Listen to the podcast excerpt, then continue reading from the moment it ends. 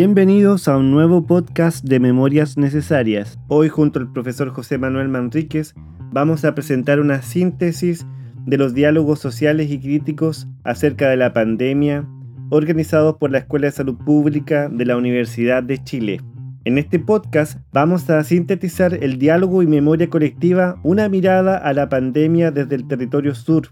Nuestros invitados son María Angélica Illanes, doctora en Historia y académica de la Universidad Austral de Chile, y Sergio Bermedo Muñoz, trabajador social, magíster en estudios y desarrollo de la familia, académico del Departamento de Salud de la Universidad de los Lagos y funcionario de la ilustre municipalidad de Río Negro. José Manuel, cuéntanos respecto de la actividad de hoy. Eh, bueno, primero que todo entonces les agradecemos eh, enormemente tanto eh, Claudio como yo nos han dado la posibilidad de poder moderar este conversatorio. Este diálogo se llama eh, Diálogo, valga la redundancia, y memoria colectiva, una mirada a la pandemia desde el territorio sur. En primer lugar, vamos a presentar a la profesora María Angélica Illanes Oliva. Así que, primero que todo, profesora María Angélica Illanes, le agradecemos su presencia y el haber aceptado esta invitación a este conversatorio. Muchas gracias a ustedes eh, felicitaciones por la iniciativa, por el espacio. Y es, un, es una alegría estar junto con mis colegas jóvenes y con mis colegas, también Sergio, em, participando de esta conversación. Gracias, profesora. Claudio. Muchas gracias, profesora. José Manuel, en este programa también Contamos con la participación de Sergio Bermedo, a quien le damos la bienvenida. Muy amable, muchas gracias Claudio, muchas gracias José. Un gusto compartir esta conversación con la profesora María Angélica y agradecer también a la Escuela de Salud Pública por habernos dado la oportunidad de poder compartir esta conversación durante esta tarde. Profesora eh, María Angélica y Janet, queremos partir esta conversación eh, conversando respecto al efecto sanitario, que no solamente es sanitario, sino que también es social y político, que la historia ha mostrado podría provocar una crisis como la que estamos viviendo hoy en Chile y el mundo. ¿Qué produce una crisis en el Estado? ¿Qué produce una crisis como la que estamos viviendo en las personas? ¿Qué produce, qué fracturas, qué heridas produce una crisis como la que estamos viviendo hoy día de acuerdo a lo que nos ha mostrado la historia? Bueno, eh, saludando a toda la audiencia y que no las veo, pero que las tengo desde ya en, mi, en mi, presencia y en mi corazón. Eh, quisiera contestar tu pregunta eh, leyendo un párrafo em, de un momento histórico en que eh, se conmemoramos la memoria ahora de los pronto de los 60 años del terremoto del 60 y que de alguna manera eh, muestra este párrafo el, enfoque que yo quisiera darle a, tu, a la respuesta. Dice, el histórico terremoto del 21 de mayo de 1960 ocurrido en Chile fue la expresión física, telúrica, de la catarsis de un pueblo en una historia límite. Y luego aquella acumulación amenazante de las aguas del lago Riñihue, el expectante temor de su desborde la tensa racionalidad en la tarea de su encauce y su irrupción al fin fue el símbolo, la síntesis, en la dialéctica de la tierra y el agua de la historia de Chile en el segundo medio siglo. ¿Qué energías atravesaban el cuerpo social chileno? ¿Qué corrientes subterráneas emergían? Es decir, eh, lo, que, lo que vemos en, en momentos muy muy eh, críticos, la historia nos muestra, ¿no? De que hay momentos muy críticos de la sociedad cuando esta sociedad se manifiesta en su texto, en sus demandas, en la calle, en la, en la, en la, en la digamos, en la esfera eh, amplia del espacio público, eh, está mostrando ya una herida muy profunda de, tu, de su vida, ¿no? Pero al parecer eh, junto con esta, con esta manifestación del texto, del lenguaje de los pueblos, al parecer la naturaleza también se trenza con ella y en muchos momentos de la historia nos, se nos muestra este, este enlazamiento, ¿no? de, eh, la, de la manifestación del dolor del pueblo con la manifestación también en forma muy cruda de la naturaleza, incluso provocando la enfermedad y la muerte. Y es este trenzamiento, digamos, de, de estos dos elementos, o seres humanos y naturaleza, lo que genera, digamos, una situación especial en estos momentos de la historia. Genera una posibilidad, ¿no? De que eh, lo que no se podía ver, lo que incluso no se quería reconocer a través de las demandas del pueblo, en la calle, a través del texto, del lenguaje humano, al parecer cuando la naturaleza también se une y muestra eh, la, crudeza de la situación, visibiliza al pueblo y visibiliza el, dolor crudamente en, en la muerte del cuerpo, aparece curiosamente el cuerpo común. Como que todos nos podemos, cuando todos los cuerpos, incluso los oprimidos y los que están ejerciendo el poder, se ven amenazados ante la misma situación de muerte, entonces se aparece el cuerpo común o el, el, el cuerpo de la comunidad, ¿no? Y solamente en esa circunstancia la herida se transforma en una, em, en una visión de conjunto de nuestro propio cuerpo. Entonces, eh, lo interesante de, de, estos momentos que tú decías, todos estas, estos momentos de la influencia de, de, de las pestes, es que eh, en general, como también podríamos ver algunos ejemplos, en general se articulan las demandas del pueblo, los momentos más críticos de la sociedad, con la manifestación de la muerte por parte de la naturaleza, generando un momento muy especial en las historias en que podemos visualizar todos nuestro propio cuerpo como un cuerpo comunidad, como un cuerpo público, como un cuerpo uno.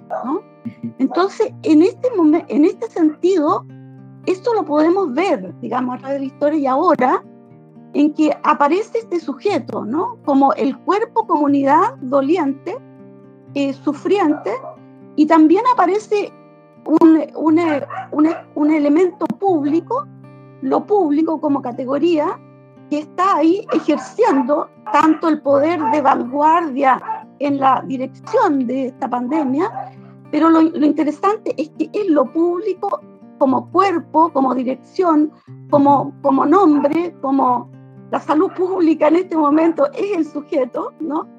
Eh, es ese, esa instancia de lo común y de lo público lo que emerge eh, como una, una, una realidad. Entonces pareciera como que como que la, no fuese suficiente en la historia humana las demandas populares y la naturaleza viene a, atravesarse con eso. Y lo pudimos ver también en muchos momentos y también en los años 60, ¿no?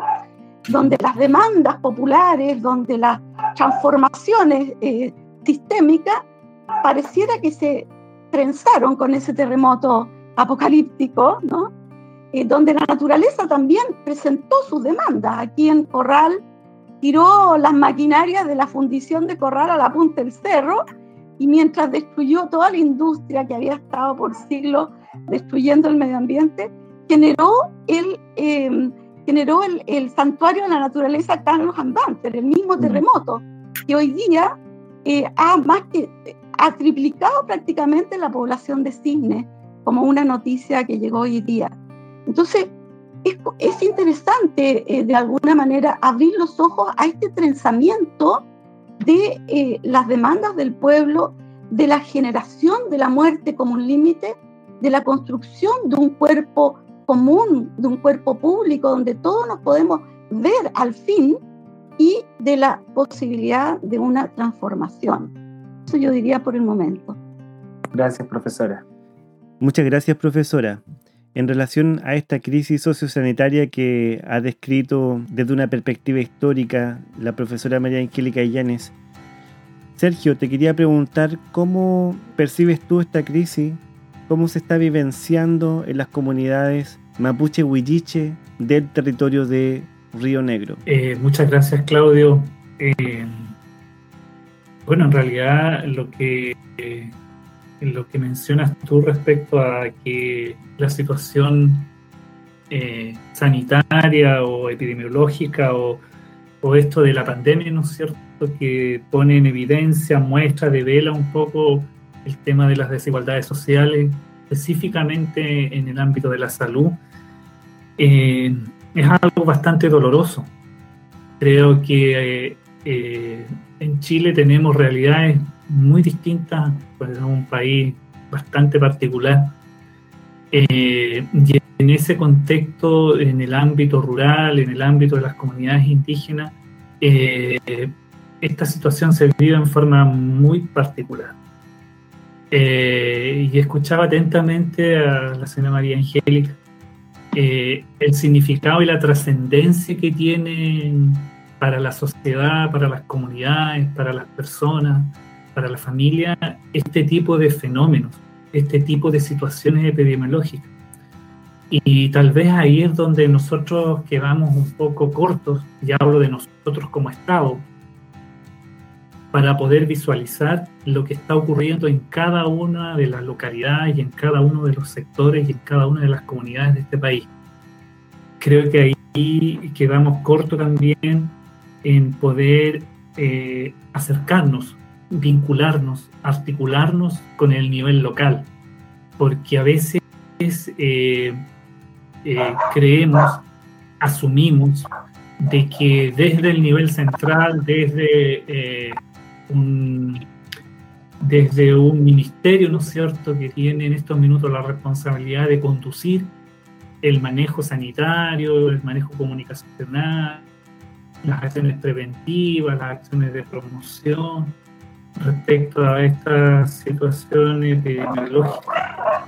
Eh, pero no es tan así, porque, como bien señalas tú, Claudio, eh, las comunidades, las familias deberían tener una participación distinta a la que están teniendo en estos minutos. Yo siento de que esto de a poco va a tener que llegar a un nivel tan local y tan comunitario y, uno lo puede ir viendo. En algún minuto los municipios no tenían ninguna participación. Eh, estaba el ministerio solo tomando decisiones, ¿no es cierto? Y tratando un poco de manejar eh, esta, esta situación epidemiológica hasta que tuvo que escuchar y abrirse a la posibilidad de que los municipios, con la atención primaria, con los centros de salud familiar, etcétera, tenía algo que aportar. Y, y, a mí me da a entender que en algún minuto también van a tener que preguntarle y en algún minuto también van a tener que considerar lo que está ocurriendo en el entramado social a nivel muy, muy micro, en pequeñas localidades, en pequeños territorios, en pequeñas comunidades y ver qué es lo que está pasando ahí. Porque uno tiene como esta visión muy, muy de país, muy global, muy general, pero en cada territorio, en cada localidad del mundo en general y particularmente de Chile están pasando cosas. Pero esas cosas que están pasando no son eh, visibilizadas en estos minutos. Las distintas medidas, las distintas acciones comunitarias, las distintas articulaciones que intentan hacer en algún minuto las organizaciones sociales de base, para poder, en cierto sentido, ¿no es cierto?, ir subsanando lo que eh, en algún minuto las instituciones de responsabilidad pública no lo están haciendo. Entonces, eh, en esta primera intervención quisiera dejar como el contexto definido, es decir, hay algo que está ocurriendo en los territorios, en las comunidades, puntualmente en las comunidades donde eh, yo trabajo en el territorio de Río Negro, donde hay, ¿no cierto?, una organización tradicional, Mapuche Bulliche, tremendamente importante. Entonces, algo está haciendo ahí de que la gente se organice, se movilice, plantee algunos requerimientos, demande de parte, ¿no es cierto?, del Estado un, un diálogo.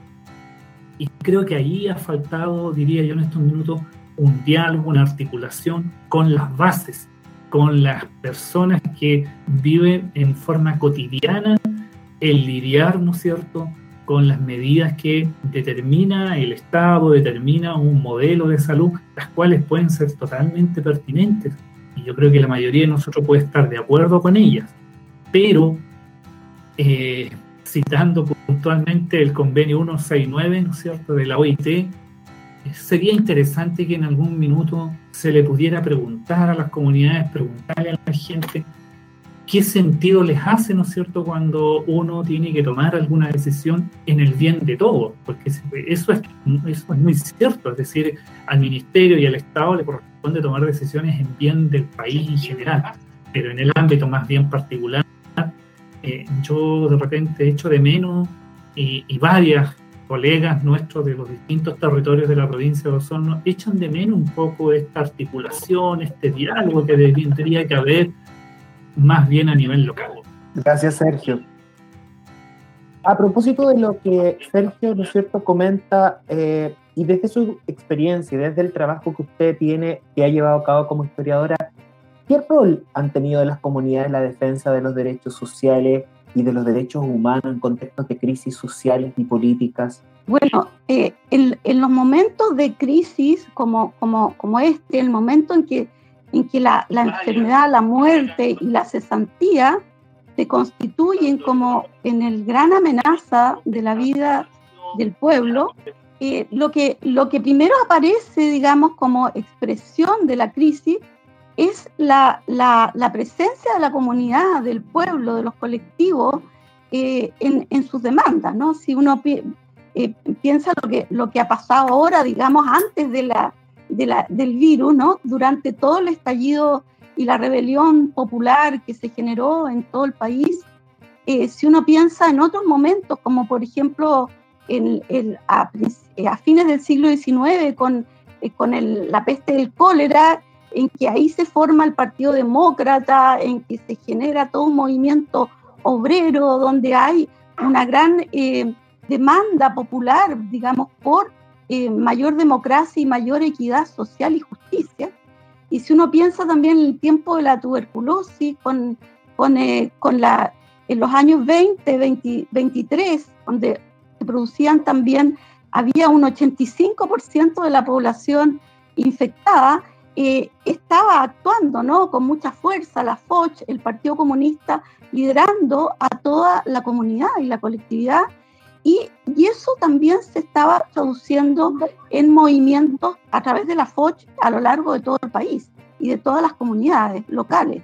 Entonces, eh, vemos que los que toman la delantera siempre en las crisis son las comunidades demandantes de transformaciones y justamente, eh, curiosamente, las pestes que aparecen eh, es como la, el, el, otro lenguaje ¿no? que afecta al cuerpo. El, el, cuerpo de la demanda está demandando justicia, demandando democracia, pero también está demandando por el hambre, por las condiciones de vida, por las condiciones en que se vive en los conventillos, por la falta de tierras, por la usurpación, etcétera, ¿no? Entonces, la vida es la que está siendo afectada y esta vida de alguna manera se trenza con los momentos más críticos de las pandemias.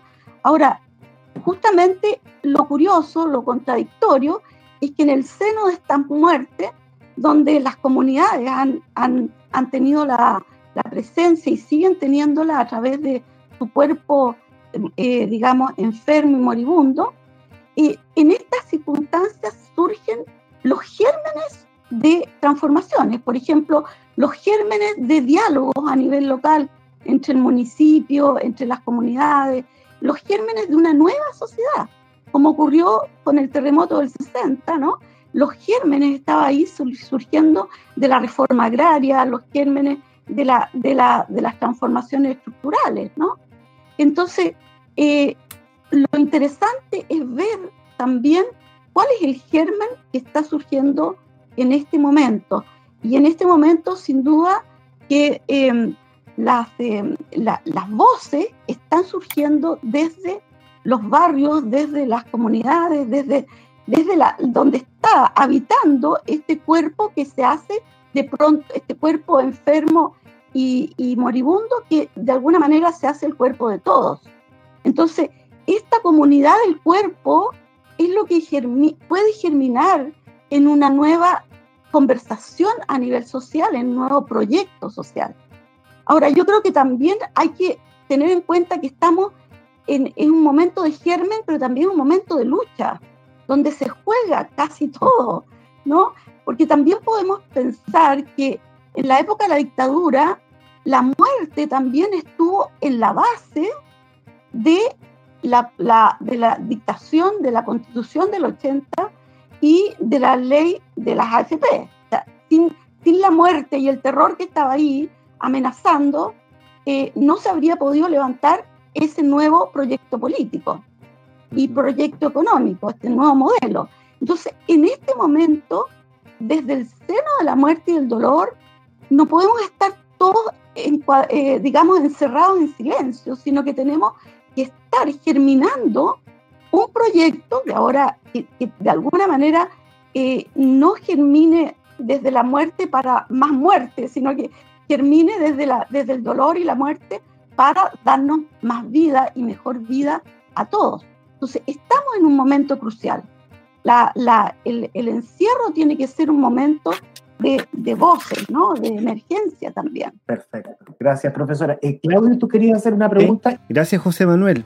Quisiera preguntar a Sergio sobre un tema que planteó al inicio y que es cómo ha afectado a las comunidades las medidas de cuarentena, en específico a los territorios mapuche huilliche del territorio de Río Negro.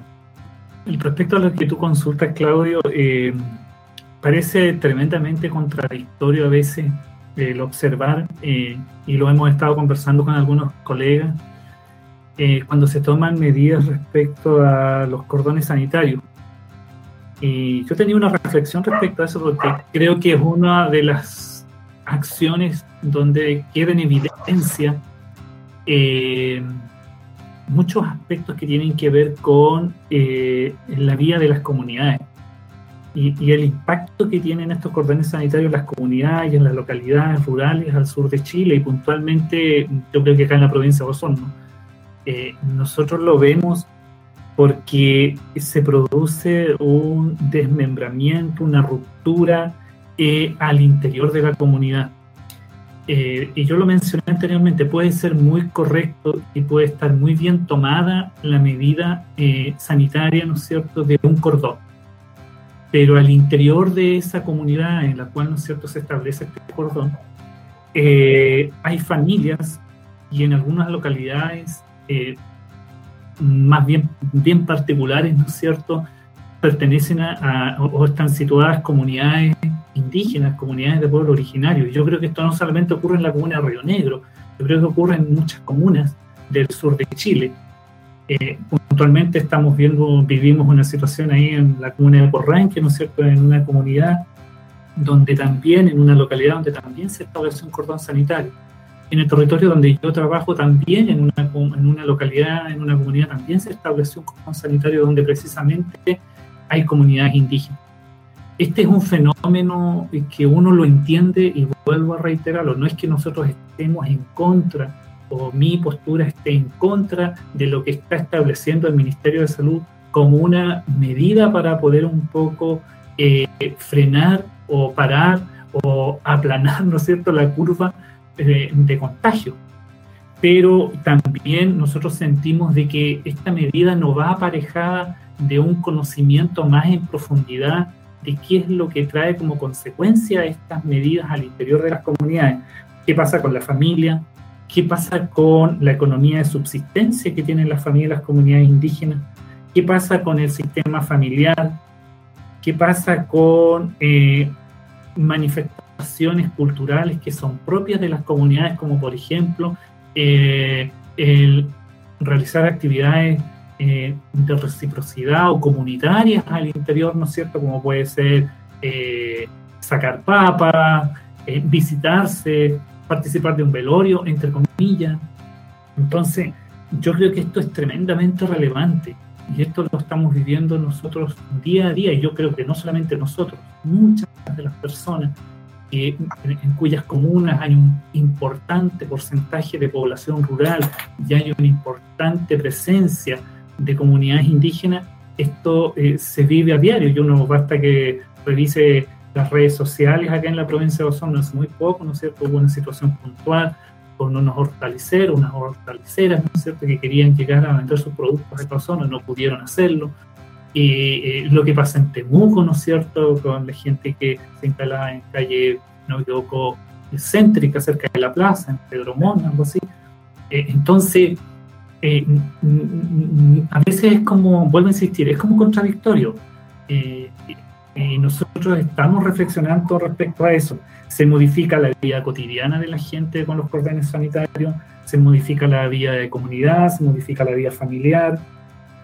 Otro aspecto que también nosotros vemos como importante que ocurre el interior de las comunidades es que con los cordones sanitarios, con la instalación, ¿no es cierto?, la ubicación de eh, funcionarios o personeros, ¿no es cierto?, del ejército, eh, la gente trae a la memoria eh, acontecimientos que en algún minuto tuvieron que vivir.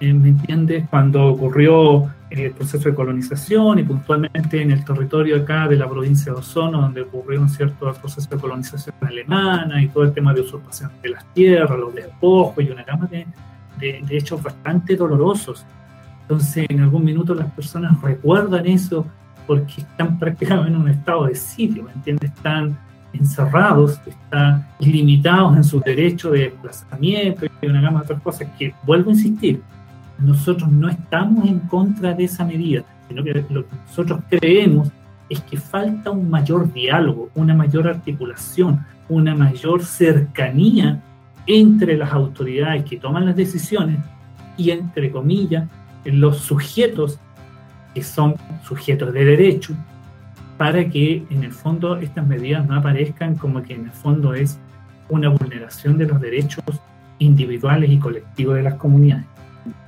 Muchas gracias por tu respuesta, Sergio.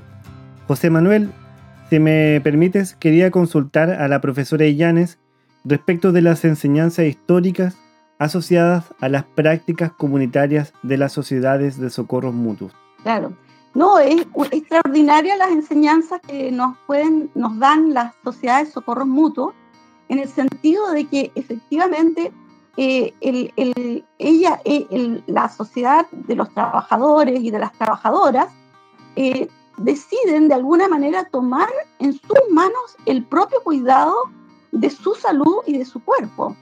Y, no solamente para cuidarse a sí mismas, sino para también desde ella eh, tomar la iniciativa de, contratar el sistema, ¿no?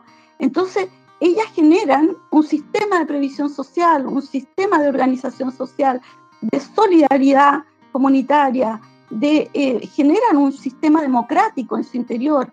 Es decir, creo que es bueno, es bueno que tú la hayas sacado a luz porque nos puede iluminar en estos momentos en que a lo mejor debemos eh, realmente la sociedad civil tomar en nuestras manos mucho más del cuidado de nuestra salud y nuestro cuerpo que lo que hemos hecho hasta el momento. La verdad es que las sociedades de socorro mutuo eh, que tuvieron una vida tan fructífera y que realmente doblaron la mano de un sistema público, de, eh, un sistema no público, sino de un, sistema de, eh, de, beneficencia caritativo, que los trataba como objeto, ellos, digamos, se dignificaron a sí mismos a través del cuidado de su cuerpo y a través de la generación de un poder social que, eh, que generó un verdadero modelo democrático en su interior.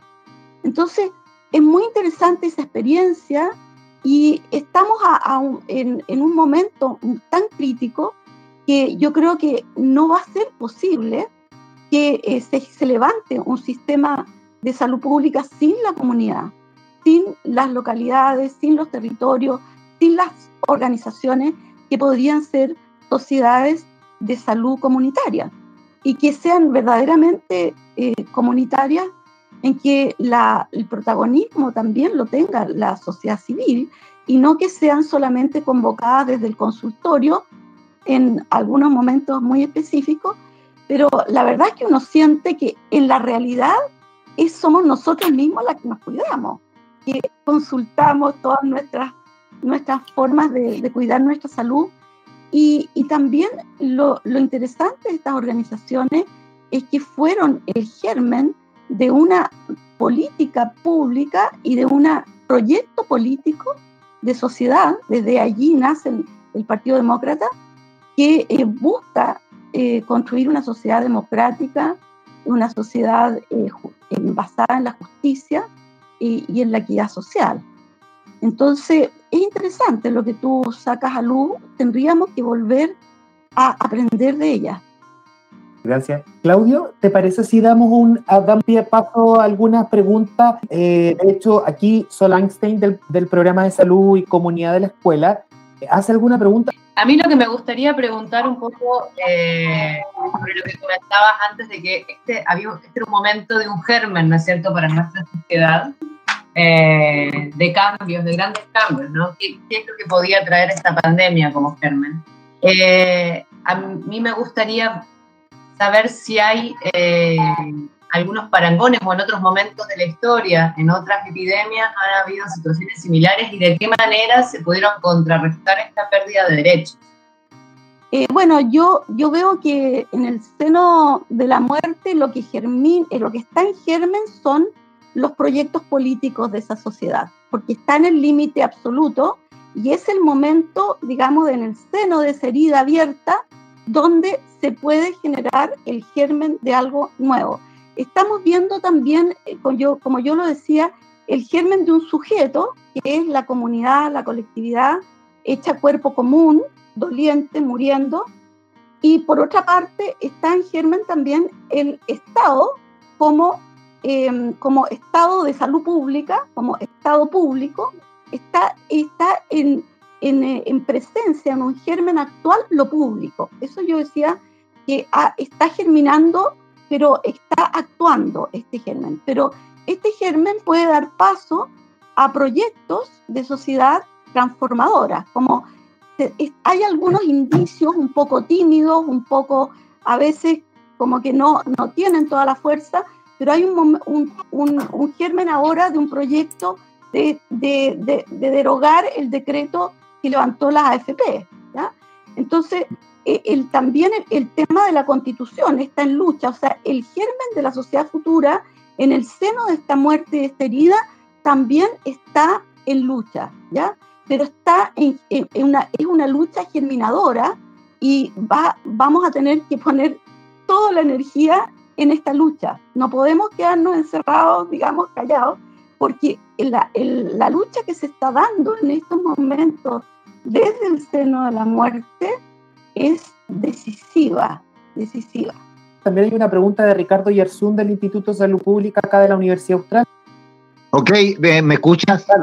Sí, te escuchamos bien.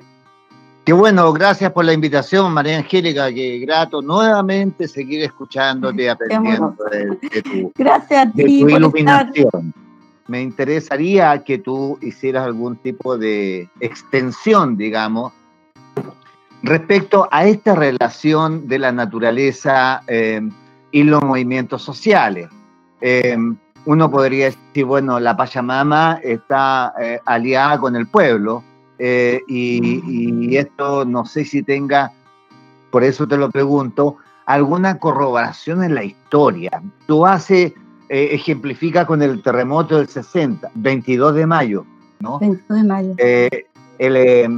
Lo hace también con lo que está ocurriendo ahora, pero los grandes movimientos, por ejemplo, en, la, en, el avenimiento de la sociedad industrial, ¿cuáles fueron los procesos o, las desgracias de la naturaleza, esa alianza de la naturaleza con el pueblo?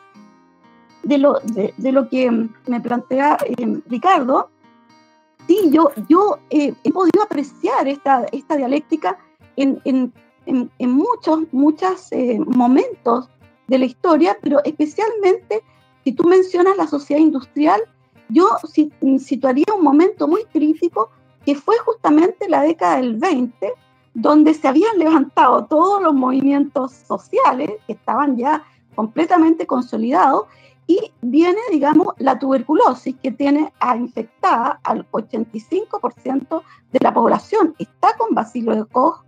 De este, porcentaje, este porcentaje eh, lo mencionaba, lo, lo, daba a conocer el doctor Ezequiel González Cortés cuando él presentó, defendía el proyecto de previsión social o de seguro eh, obrero obligatorio que, es el, la previsión social que se, que se echó abajo con, la, con el golpe militar. Entonces, en ese momento era la tuberculosis la que servía de fundamento de un nuevo proyecto político que sin duda iba a transformar el carácter del Estado, iba a transformar la relación entre el Estado y el pueblo e iba, digamos, a generar una acumulación eh, de, los trabajadores en los trabajadores y el Estado que estaba eh, minando la plusvalía capitalista. De todas maneras, los capitalistas tenían que aportar. Y desde allí, desde esa tuberculosis, de la sífilis, de, la, de todas las pestes imaginables que estaban allí afectando a la población trabajadora, hombres y mujeres que trabajaban en condiciones miserables, especialmente las mujeres que tenían que dejar a sus hijos y especialmente recién paridos para ir a trabajar a industrias insalubres y mal alimentadas y con un salario miserable, se enfermaban rápidamente de tuberculosis. Eh, en los años 30, 36 específicamente, eh, incluso un médico de derecha presenta el proyecto de ley de medicina preventiva que obligó también a, los empresarios capitalistas a entregar parte de sus plusvalías para eh, la salud y el mejoramiento de los trabajadores con tuberculosis. Entonces, que tenían que tener una larga estadía en centros de recuperación y ellos tuvieron que mantenerles, tenían que mantener jornadas con salarios completos eh, para esta, esta, en base a esta ley de medicina preventiva. Entonces, eh, efectivamente nosotros podemos ver cómo, de alguna manera, la naturaleza, en este caso, eh, la muerte, la, tos, el sangramiento, el dolor, la muerte de la tuberculosis, está en el seno de un proyecto industrial tremendamente anárquico, tremendamente, digamos, eh, devorador de la fuerza de trabajo, va a tener que someterse a la legislación social. Va a tener que someterse a la legislación del trabajo, que va a venir con, eh, también con los médicos que toman el poder el año 25, con el Ministerio de Salud, que eh, como he expuesto es el aparato eh, legislativo que va a transformar completamente el carácter del Estado. Y, y en esas circunstancias entonces se va a sanar el cuerpo a través de un nuevo proyecto político, de un nuevo pacto Estado-Pueblo. Muchas gracias, profesora Illanes. José Manuel, tenemos algunas preguntas del público para Sergio Bermedo. Y dos preguntas que me parecen interesantes. Una es de Karen, que dice, ¿no es cierto? Bueno, algo ya yo, yo creo que ya has respondido, ¿no es cierto?, en, en, esta intervención. Pero Karen dice, ¿no es cierto?, si nos puedes contar algo más sobre las preocupaciones y estrategias de las organizaciones con las que trabajas en, en la pandemia y su relación con eh, la historia de esas organizaciones. Y Seba Medina nos dice, eh, nos pregunta sobre los gérmenes del que hablaba eh, la profesora María Angélica, tratando de hacer, ¿no es cierto?, una conexión con lo, con lo que ella se refirió, si puede observar en la dinámica local de las comunidades y qué barreras observa para que éstas se expresen con toda su fuerza de cuidado de la vida. Eh, a ver, respecto a lo que plantea Karen, nosotros observamos que las comunidades se están organizando, se están manifestando están tratando de hacerse escuchar, pero eh, también hay eh, cierto temor, porque eh, obviamente no está en estos minutos en, los espacios para reunirse y para juntarse y para poder debatir y conversar el tema, por todo lo que, por todas las medidas, ¿no es cierto?, que hay de prohibición de, de reuniones y todo eso. Tal vez si el escenario en ese sentido fuera un poco distinto, eh, yo creo que tal vez las demandas desde las comunidades se harían sentir con mucho más fuerza. Entonces, eh, pero sin embargo, igual en el entramado social, ¿no es cierto? Al interior de las comunidades, igual se generan algunas redes de contacto, eh, de apoyo, de colaboración, y, y, de eso nosotros hemos sido testigos de cómo ellos buscan la forma de plantearle, en este caso, a las autoridades que algo está ocurriendo en, sus, en su sector, en sus localidades. Pero también creo que no hay espacio ni comunicacional, eh, ni mucho de las redes sociales, ¿no es cierto?, más allá que eh, algunas, algunos atisbos, ¿no es cierto?, así de, de algunas demandas. Pero cada localidad y puntualmente lo que, por ejemplo, dice Alejandra respecto a la situación de San Juan de la Costa. San Juan de la Costa, San, Juan de la Costa eh, San Pablo son territorios con una alta concentración de población mapuche huilliche y que ellos inclusive tienen un espacio de comercialización de productos en la feria Rahue puntualmente. Yo creo que aquí de repente eh, la lógica con la que está operando el modelo biomédico y desde el Estado, yo no sé si logra entender de que la gente que viene del campo a vender sus productos, ese es su sistema de subsistencia, es su sistema de comercialización, es un sistema, digamos, entre comillas, productivo y de comercialización. Ellos traen, ¿no es cierto?, sus productos, los venden acá y de aquí llevan hacia allá otro tipo de productos. Entonces eh, eh, eh, es muy fácil tomar decisiones y decir, mira, en realidad vamos a poner un cordón sanitario aquí y acá y punto, comienza a tal hora y termina a tal hora, usted tiene que sacar salvoconducto y todo. La pregunta es si la gente del campo puede sacar salvoconducto, puede sacar, ¿no es cierto?, este código QR que se llama, tiene acceso a Internet, tiene celular, ¿cómo lo hacen entonces?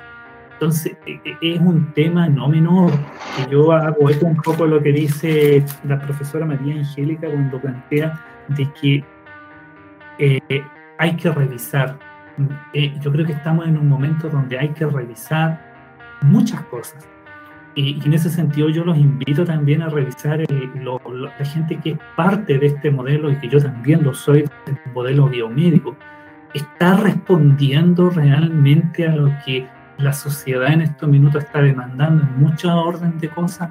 El modelo, como planteaba Claudio recién, el modelo de salud familiar, realmente es un modelo que en estos minutos está haciendo, eh, eh, está respondiendo, está generando los espacios para que eh, la familia participe de algunas medidas o solamente estamos dando el espacio para que haya una atención más bien clínica y de choque. ¿Me entiende? De, producto de la crisis, yo lo entiendo igual, ¿entiende? entiendo que no se pueden hacer muchas cosas de promoción y una cuestión, pero como dice la profesora María Angélica, eh, las comunidades son los actores principales en esto, tal como en algún minuto eh, la Asociación Chilena de Municipalidades le planteó al ministro, o sea, nosotros qué estamos haciendo si nosotros estamos ubicados en los territorios Ahora la pregunta es, las comunidades también podrían hacerse esa pregunta. Oiga, ¿y usted ¿por qué no puedo participar yo si en algún minuto la gente que se enferma vive con nosotros, vive en nuestra comunidad? Entonces yo creo que hay que revisar algunas cosas y creo que también respecto a los, a los gérmenes que plantea la profesora María Angélica, me hace mucho sentido porque en las comunidades, al interior de las comunidades, está germinando algo. Lo que pasa es que los espacios para que se manifiesten y se expresen en estos minutos están siendo muy limitados. Sea, tienen muy, yo diría, muy, pero muy poca participación. Y no hablo solamente tal vez de los territorios de la provincia de Osorno, sino que yo creo que es en general.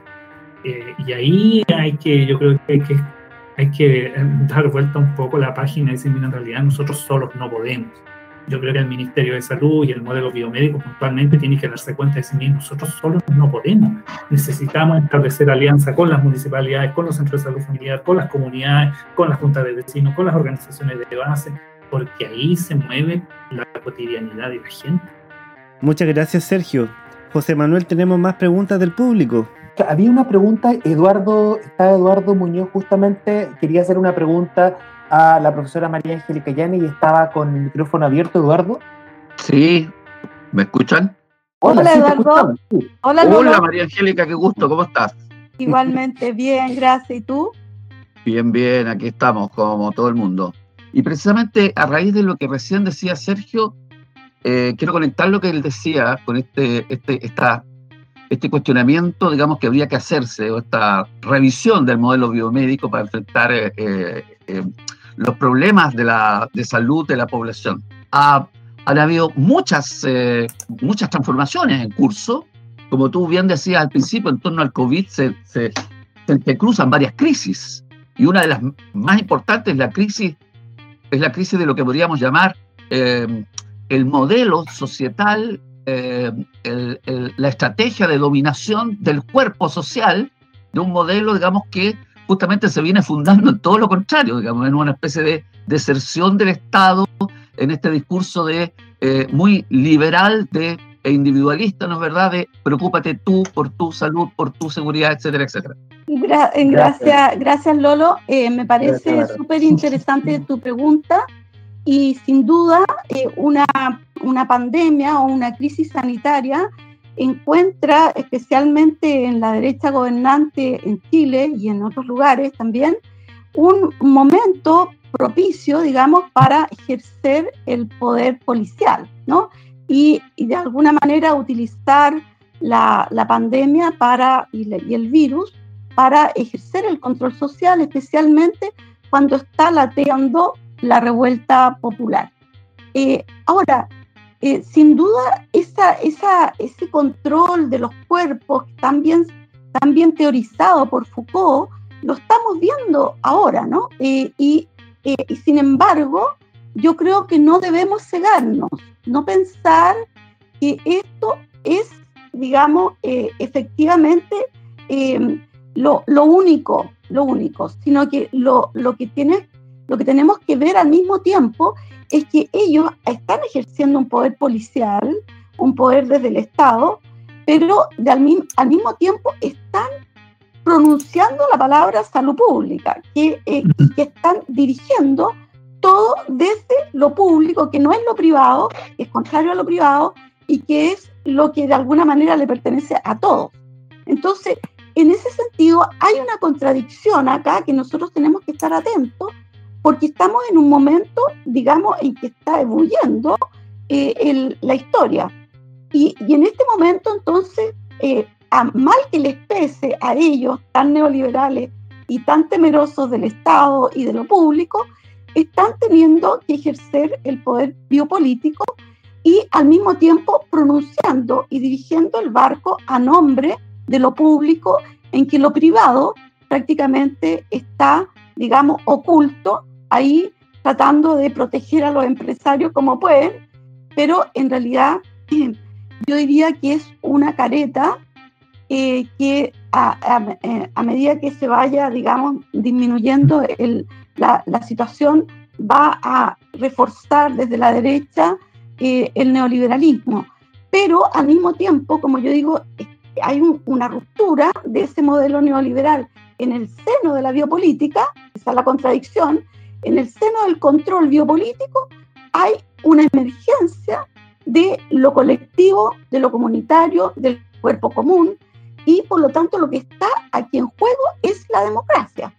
Y cuando Sergio habla de que las comunidades no podemos solas, es que la democracia parlamentaria eh, y la democracia de la elección de gobernadores no da para eh, efectivamente eh, dignificar y traer la voz de las comunidades y de las comunidades campesinas e indígenas a el poder público. Entonces, eh, en este momento está en juego, por ejemplo, la, la nueva constitución, el plebiscito, donde tenemos que generar una democracia que sea una democracia real, profunda, y, por ejemplo, generar organismos como eh, las asambleas, que tendrían que ser asambleas regionales, que eh, fueron las demandas que tuvieron las provincias en el siglo XIX por las cuales se desangró Chile en tres guerras civiles y finalmente las asambleas provinciales fueron aprobadas en la constitución del 25, pero nunca se reglamentaron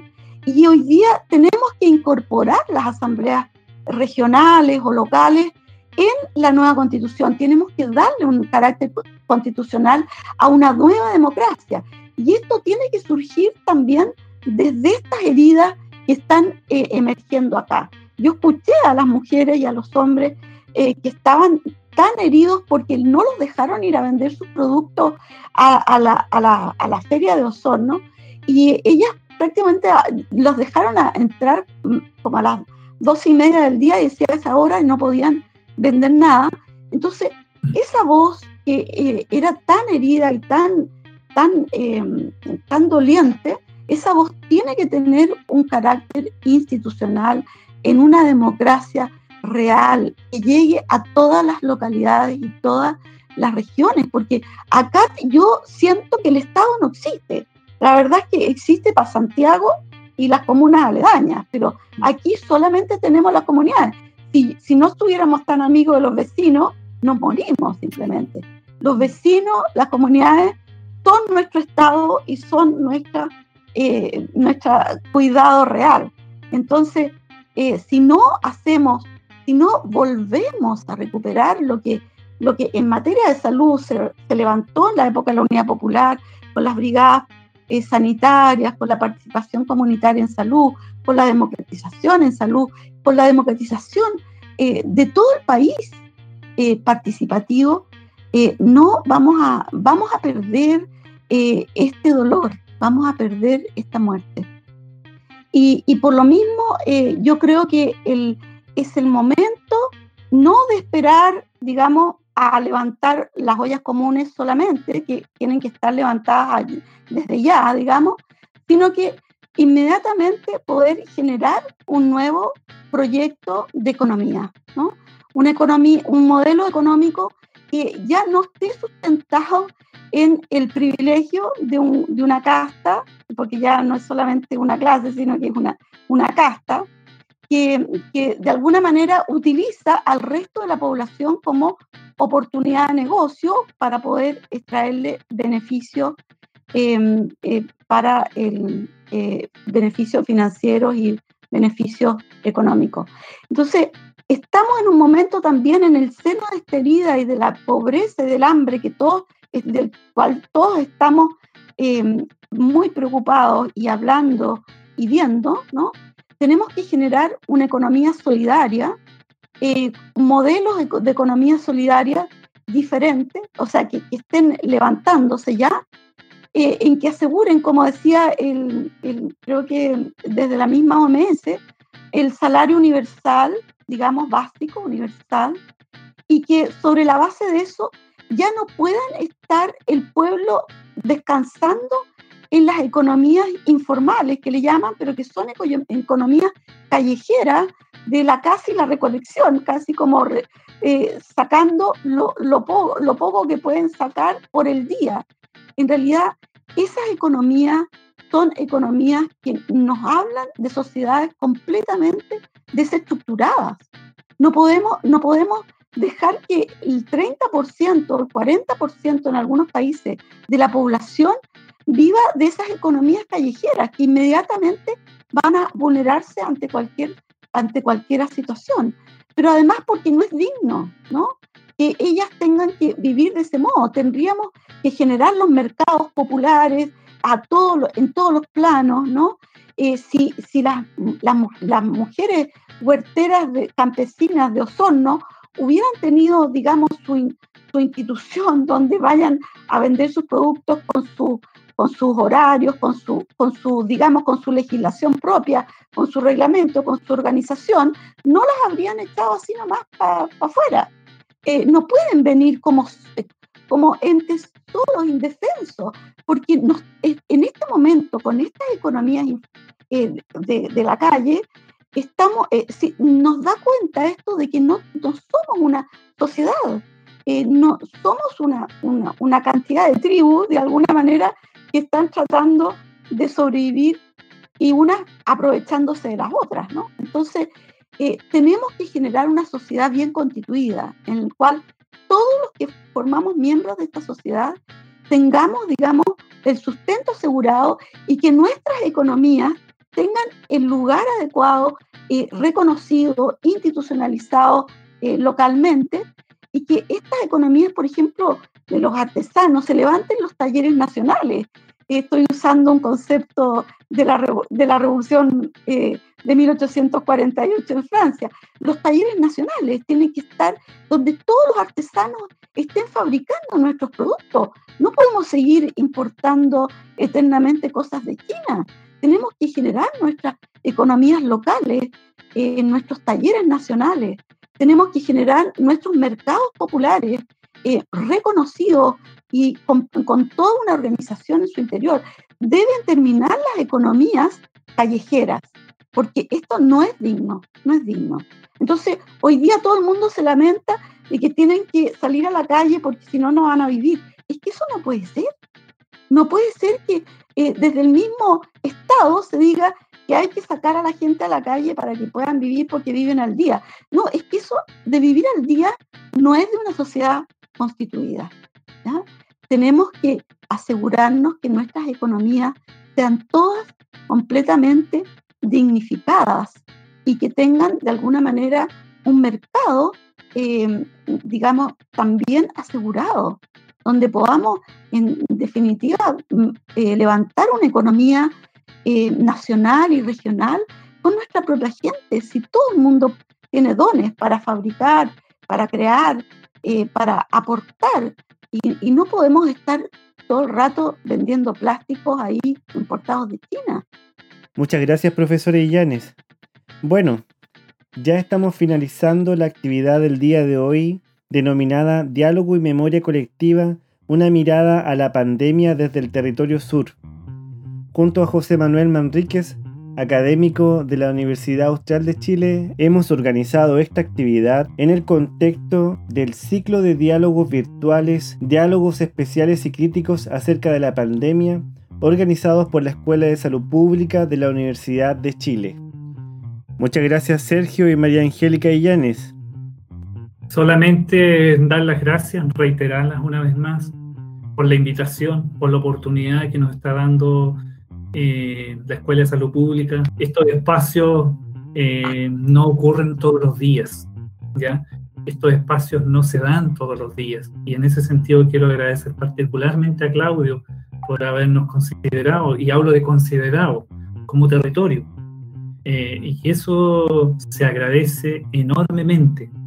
Así que mucho éxito a la Universidad de Chile en los futuros diálogos sociales que tengan son espacios que hay que aprovechar y de repente son escasos. Sí, bueno, muchas gracias a la Escuela de Salud Pública por esta iniciativa de conversación y muchas gracias a los profesores José Manríquez, Claudio Merino y a Sergio como, como un gran testimonio que ha dado de eh, la realidad que se vive en las comunidades del sur y gracias eh, a, a estas conversaciones podemos de alguna manera generar un diálogo entre los territorios, la gente que habita en estos lugares, con el amor por la madre tierra, por todo su conocimiento y con toda su dignidad herida, eh, que pueda dialogar, digamos, con, eh, en torno a, esta situación que vivimos. Hay una fractura muy profunda eh, a nivel de, toda la, la colectividad social y, de todos los organismos también em, de prestaciones de servicios con la gente. Y esta es la oportunidad, el germen, la crítica es el germen siempre y, también la muerte es, tiene que germinar en una vida nueva y diferente. Gracias. Y, volver a agradecer también, eh, volver a, agradecer también a, la profesora María Angélica Llanes y, a Sergio Bermedo por haber estado. Fue, realmente fue muy inspirador.